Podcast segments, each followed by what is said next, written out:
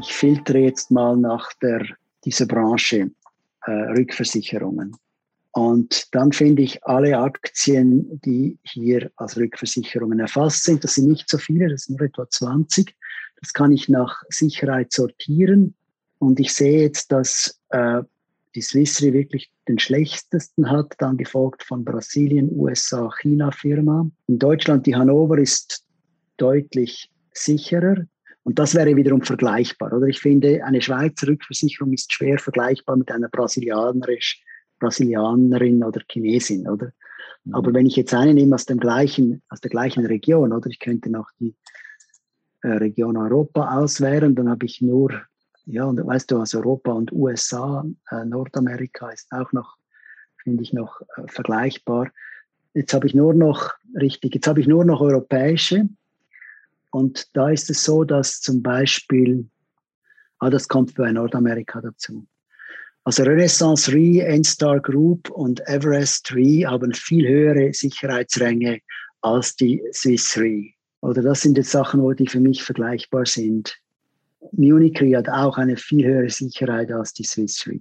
Und wenn ich jetzt bei Thomson die Munich Re anschaue, äh, nicht bei Thomson, bei Reuters, bei den Financials müsste Long-Term to Equities viel tiefer. Das siehst du bei Munich hat nur ein, ein Leverage, also Schuldung, Verschuldung gegenüber Eigenkapital von 14 und Swiss Re ist fast dreimal so stark verschuldet. Also das Verhältnis zwischen Swiss Re und äh, Munich Re ist richtig dargestellt mit den Obermatt-Rängen. So würde ich das jetzt abtesten, oder? Und dann habe ich die Score in Frankreich. Dort kann es sein, dass wir neue Daten haben, weil äh, Score ja auch gemäß Reuters eine relativ hohe Verschuldung hat. Ich gehe also auch in die Key Metrics rein, schaue Financial Strength und sehe äh, Total Debt, Total Equity 50, auch ähnlich wie Swiss Re. Also Score müsste eigentlich eine, eine höhere, müsste eigentlich eine schlechtere Verschuldung haben, als es jetzt da dargestellt wird. Dem würde ich jetzt nachgehen. Ja, also so, so schaue ich diese, also ich finde, oder die, die Ränge helfen eben vor allem bei solchen Analysen. Du mhm. hast eine, eine bestimmte Branche und in dieser Branche hast du Firmen mit verschiedenen Kennzahlen. Und du kennst sie auch ein bisschen. Oder? Und jetzt sehe ich, Munich ist übrigens auch vom Value 42, Swiss Re ist 62, hat eine viel höhere Sicherheit, 62.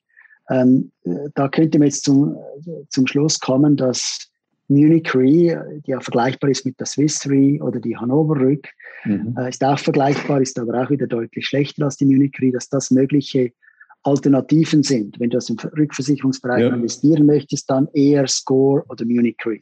Oder Bermuda-Firmen würde ich jetzt nicht nehmen. Uh, USA ist auch wieder ganz ein anderes Thema. Aber diejenigen, die jetzt in ähnlichen Regionen tätig sind, also Rechtsgebieten wie die Score, die Munich Re und die Swiss Re, da scheint jetzt wirklich die Score ist eigentlich der beste, ist eigentlich günstig und äh, sicher.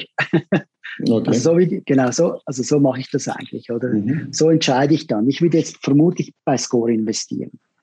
Wachsen tun sie alle nicht besonders, aber Swiss Re ist natürlich schon stark verschuldet.